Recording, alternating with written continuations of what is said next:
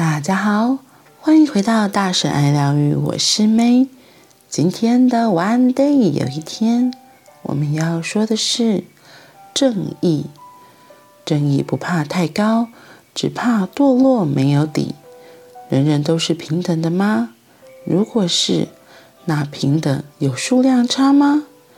一个人的价值和许多人的价值是平等的，还是许多人价值大于一个人？如果杀死一个人可以救活三个人，那该不该让他牺牲呢？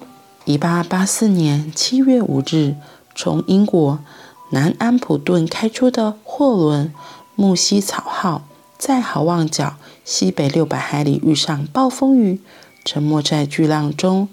船长达德利和三个船员史蒂芬斯、布鲁克斯和查理·帕克爬上救生艇，在大海中漂流。他们虽然捡到一条命，但仍然在鬼门关前。救生艇上只有两罐大头菜，第一罐撑到七月七日。七月九日，史蒂芬斯和布鲁克斯合力抓到一只海龟。他们吃到骨头都不剩，多撑了八天。这时，第二罐大头菜也没了。另一个要命的问题是，没有饮水，他们只能靠衣服来接雨水喝。后来没有下雨，他们只好喝自己的尿。四个人之中，年纪最小的查理·帕克只有十七岁，身体最弱的他，终于耐不住喝了海水。结果造成他更虚弱，不时昏迷。传染后第二十天，他们已经九天没有吃东西，七天没喝水。船长提议抽签，抽输的人就得被杀，牺牲自己来救其他人。查理·帕克这时候已经陷入昏迷，缩在一角，可能已经没有力气参与讨论。布鲁克斯反对抽签，他认为。查理·帕克只是个孤儿，不像他们都有家庭，而且此时他虚弱不堪，应该撑不了多久。抽签实在没有意义，不如牺牲查理·帕克。隔天早上，七月二十日，史蒂芬斯按住少年的双腿，船长达德利在念完祈祷文后，一刀刺进少年的脖子。接着几天，他们分吃查理·帕克的肉，和他的血。七月二十九日，一艘德国船发现他们，三人死里逃生，终于得救，被送回英国。回来后，达德利船长和史蒂芬斯坦诚事情经过。他们认为不需要隐藏，因为依照海上船难的惯例，他们的行为应该没有问题。但所谓海事惯例，这个起源于十七世纪的通则：当发生船难，缺乏食物时，船员可抽签决定要牺牲谁。但达德利他们没有抽签，他们直接杀死理查·帕克，所以不能适用海事惯例的保护。检察官决定起诉船长达德利和史蒂芬斯。你说是不是漏了一个人？不，布鲁克斯回来后没说话，而且检方需要一个证人，所以。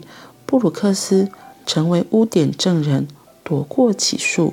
这个事件不止英国每家报纸都在刊登，也轰动整个欧洲。因为舆论都是同情被告，认为他们吃尽苦头，是在不得已的情况下才杀人，而且不只是一条命换三条命，是换来三个家庭的幸福，所以应该法外开恩。还有人上书维多利亚女王。为被告请愿。如果你是法官，你会怎么判呢？想一想。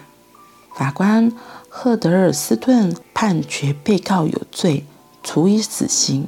你说法官是不是糊涂了？连算术都不会？就三命死一命，不是天经地义、很简单的道理吗？是的，三比一大，以小的损失来换取大的利益，很容易理解。但人不是物体，我们可以把人命放在天平上称一称，哪一条命比较贵重吗？我们可以说谁该牺牲吗？如果可以，那现在有三个好人生命垂危，一个需要换肝，一个需要换心，一个需要换肾。我们可以把一个健康的小偷的肝、心、肾摘下来，给前面三位好人吗？如果这样，每一个人都没有权利决定自己死后要火化还是土葬，所有器官都应该交给专业人员处理，做最有利大家的决定。这和两个人溺水或卡在倒塌的大楼中，你要救哪一个是不同的，差别在一个是救人，另一个是杀人。另一个不同的是，美国九一一事件，联航 F 九十三班机上的乘客主动与劫机者搏斗，飞机坠落在宾州，全体乘客罹难，避免更大伤亡。这是乘客英勇的表现，他们是主动牺牲。并不是被战斗机击落，所以他们是英雄，不是被害者。再者，一个人要引爆炸弹，我们杀死他来保护其他生命，这是任何理性的人都会这样做，因为引爆炸弹并不是无辜的人。那查理·帕克呢？我们能要求一个无辜的生命为多数人牺牲吗？这样是理性还是计算？所以法官在判决书中说道：“不论诱惑有多大。”也不论所受的苦难有多大，生命的价值如何能加以比较？是应该比较体力、智力，还是别的呢？在本案中，被挑中的是最虚弱、最年轻、最无力反抗的生命。杀死他，比杀死那些成年男子中的任何一人来得正确吗？答案必须是不。所以他判了死刑，但他建议女王。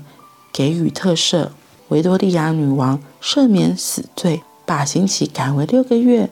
达德利船长获释后移居澳洲，他始终认为审判不公。南安普顿一处教堂立着一块石碑，纪念理查·帕克。这块石碑没有什么人注意，但理查·帕克化身在少年派的奇幻漂流这部小说的老虎，在李安执演 3D 电影大放异彩后。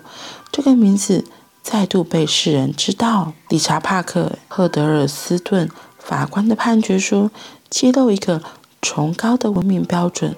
他说：“我们往往不得不树立我们自己也达不到的标准，订立我们自己也无法遵行的准则。我们无需指出舍弃这些基本原则所意味的可怕危险。”是的。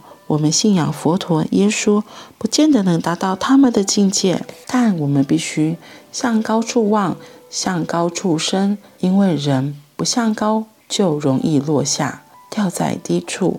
哇，这一篇文章真的还蛮令人省思的。对呀，就像他前面说到的，到底什么叫做所谓的正义？什么叫做所谓的公平？人人都是平等的吗？如果是，那平等有数量差吗？一个人的价值和许多人的价值是平等的，还是许多人价值大于一个人？这一篇文章说到，因为船难，然后可能需要食物，最后他们杀了一个最虚弱的人，而不是按照他们的船难准则，因为在船难准则上面说的是用抽签的方式，可是或许大家真的都太怕死了吧。毕竟，如果活着才会有未来嘛，所以他们选择杀死了最弱小的人，然后来让自己的生命可以维持下去。他们跳过了抽签的这一个很公平公正的一个方式，所以他们满足了自己的私欲，为了要活下去，杀了这个看起来最虚弱的人。其实真的是不太公平啊！幸好这个法官后来也有给他们一个很好的建议，因为。在他的立场，他觉得这就是不公平，这真正的是有问题。你们就是杀人，所以是要判刑的。没有人可以任意决定别人的生死，没有人可以任意决定别人的生死。我们现在不是古代的皇帝的时候，现在就是大家都人人自由平等啊，所以抽签是最好的方法。嗯，不可以为了自己的一己之私造成这样的情况发生。所以他才会说，不论诱惑有多大，也不论所受的苦难有多大，生命的价值如何能被加以比较？所以他才会坚决这个判决，给判了死刑。然后后面很有意思，他有说到这个查理·帕克，他就是那个少年派里面的那个老虎。哇，真的很有趣耶！不知道你有没有看过《少年派》？它里面的每个角色后来都有说有不一样的暗喻：斑马，然后母狮子，然后还有棕狗，然后再就是这老虎。这出电影真的很有意思，你也可以去看看。所以重点的重点在说这个法官的判决书，他在说一个崇高的文明标准，我们往往不得不树立我们自己也达不到的标准，订定我们自己也无法遵行的准则。我们无需指出。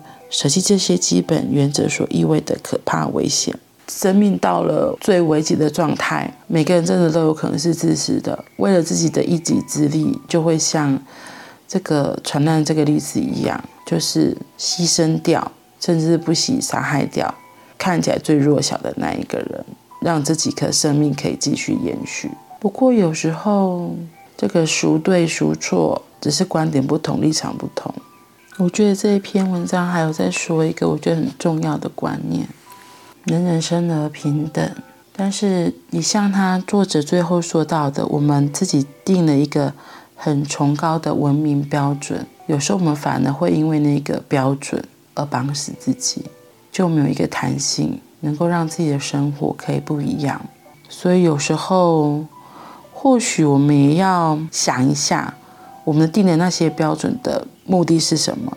只是要限制我们，还是真的有它存在的必要？我觉得这个才是我们自己可以好好的想想的。如果那个标准，那个所谓的标准，是我们真的可以做到的，那我会说就是要坚持下去。那如果真的是像圣人那些超高的标准，我就要自己要知道说，诶，为什么我没有办法达到那个标准？可是至少还是要朝那个方向前进，而不是自甘堕落，就是放弃，觉得说算了，那就达不到就放弃了。那这样反而是危险的。不然你看，就像这个例子一样啊，你可能就会不小心就杀了别人，或是使别人受伤，为了自己的利益而使别人受伤，嗯，可能就不是那么的鼓励。好啦，那我们今天就到这里喽。祝福大家都能够遵循自己心中的标准。朝自己的目标前进，那我们明天见，拜拜。